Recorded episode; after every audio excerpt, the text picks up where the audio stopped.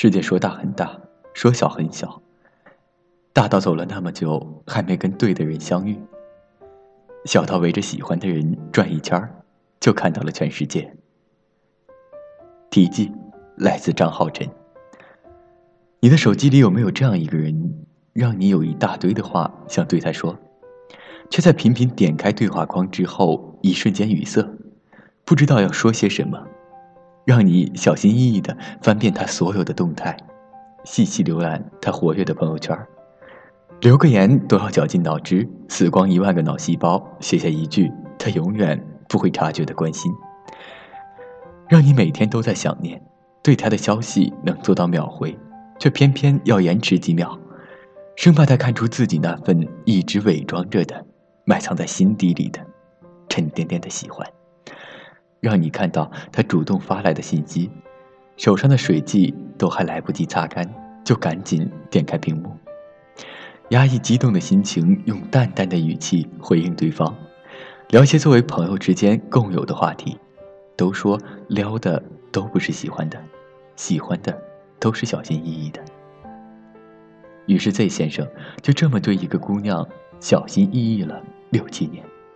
当我听他说起这段堪称君子风范的暗恋长跑时，吃惊程度不亚于听到有人对我说：“明天房价会跌，食品会很安全的，这种可能性几乎为零的事情会发生一样。”那一秒，我心中如滔滔江水般的从情之情，让 Z 先生在我心目中立马升了一个逼格。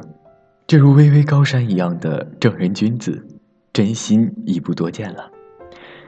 Z 先生无奈的笑了笑，说：“你不懂，有些事不必说出来，不如你替我写下来吧。”我想了一会儿，说：“好。”认识你的时候，也就刻下了你的名字。问青山思恋几许？岁月有多久，记忆便有多久。来自王国珍。题记。Z 先生认识九九的时候，还是在那个大家一同穿着蓝白相间、宽松垮垮的校服，女生梳着高高的长发马尾，男生在楼道间一起向夕阳扔纸飞机，空气里散漫着特有的青春、飞扬跋扈味道的高中。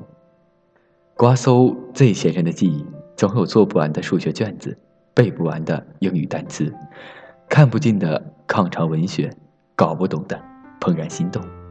当然，还有埋藏在数百年代里那份嫩芽绿叶还新鲜的小小喜欢。机遇总是悄悄地来到人们身后，不出声，安静地等你转身时，让你大吃一惊。在一个很平常的夏日课间，头顶的风扇像个正在播放催眠曲的老式唱片机，吱悠吱悠地转个不停，似是想要引诱浅倦人的睡眼慢慢闭合。阳光隔着窗户打进教室，照见空气中微微静止的灰尘，暖色的调调，使得陈丽像一群缩小般的精灵，随着风扇的气流来回舞动。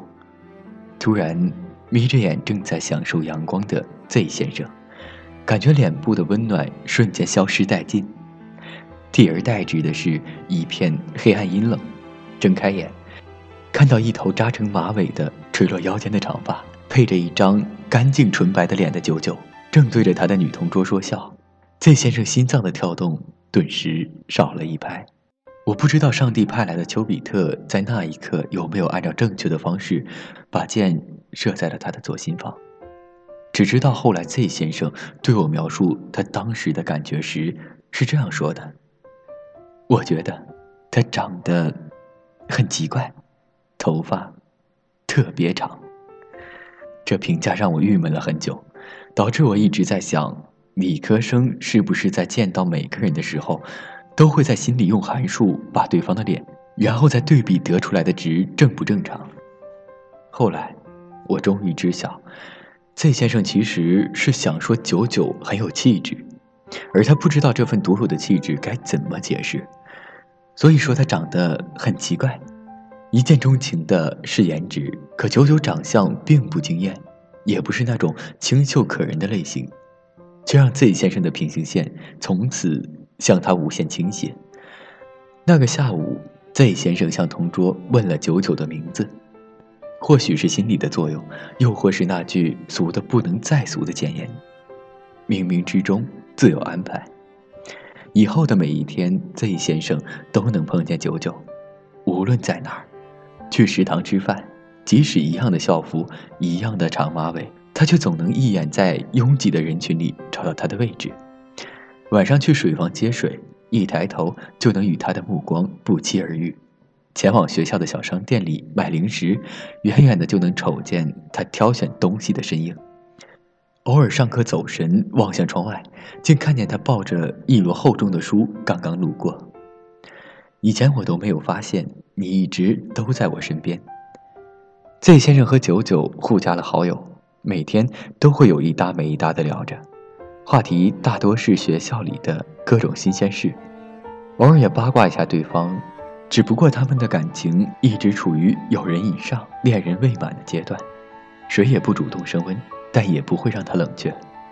时间修得飞逝，直到高中毕业，Z 先生也没有向九九表白。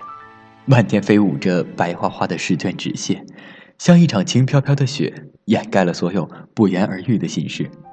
嬉笑肆意的打闹吼叫，像一次心灵的呼喊，冲淡了那些浓化在黑夜里的所有思念。生活如同一朵玫瑰，每片花瓣代表一个梦想。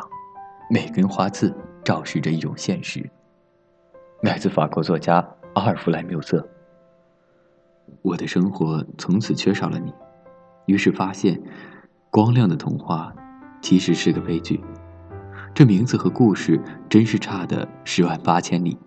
就像我和你，Z 先生和九九去了不同的大学，彼此都没有说什么时候能再见面，只是互相鼓励着要好好生活。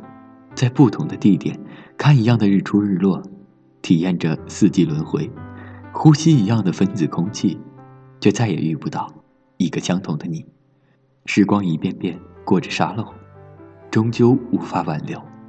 如果现实是根刺，那么谁又不是被刺得鲜血淋漓？Z 先生有了女朋友，对象不是九九。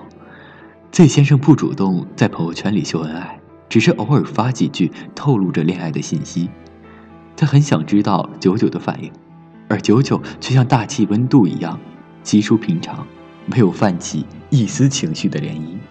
其实 Z 先生对他女朋友是真的好的，在别人眼中就是最佳男朋友的标配。可是没过多久，他就分手了。女朋友说：“你是不是喜欢着别人？因为爱一个人是有感觉的。” Z 先生不辩解，就这么和女友和平分手了。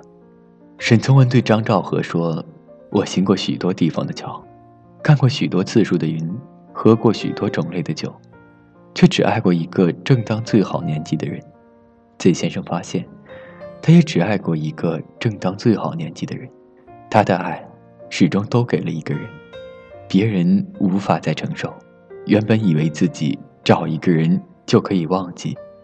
却突然发现，那个人只不过是他的复制品，哪里都是他的影子，哪里都是他的气息。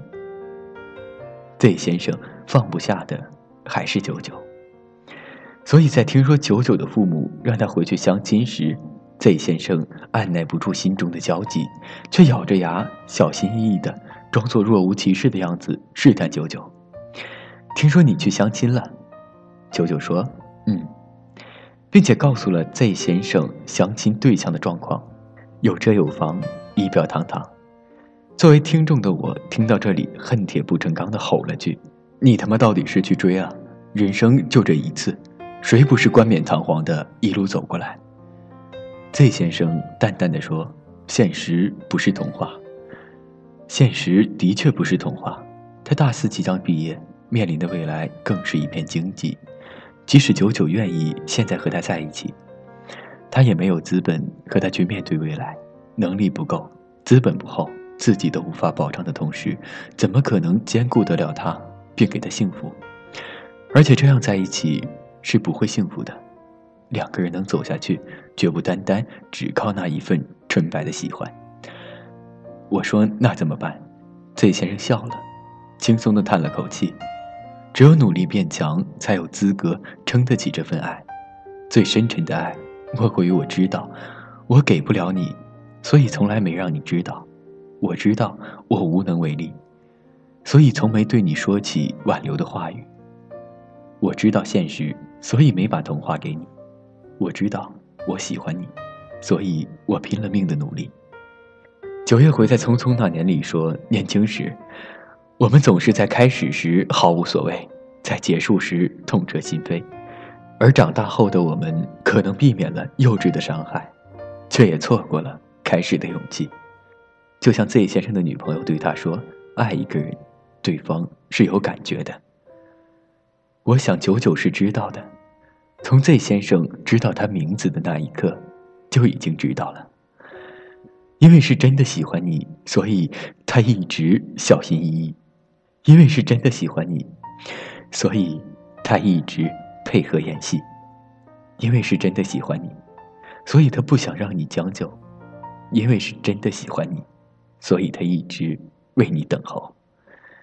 在该撒野的年纪，我们没有交织出七彩斑斓的轨迹；可是，在成熟稳重的年纪，我们都守护着彼此内心深处的秘密，那就是爱你。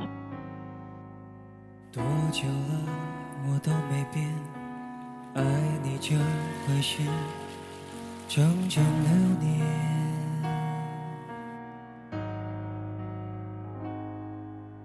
你最好做好准备，我没有打算停止一切。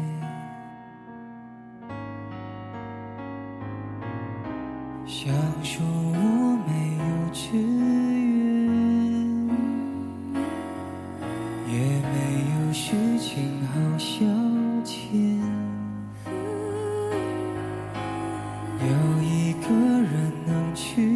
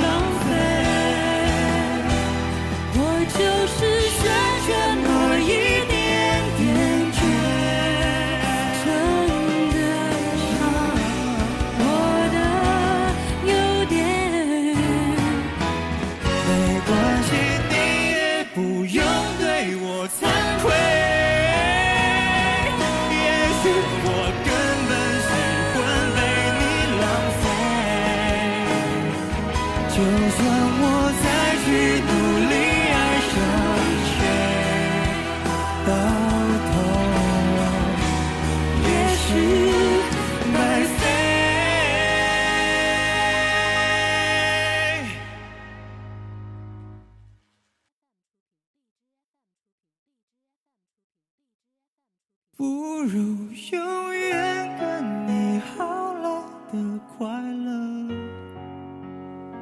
对不对？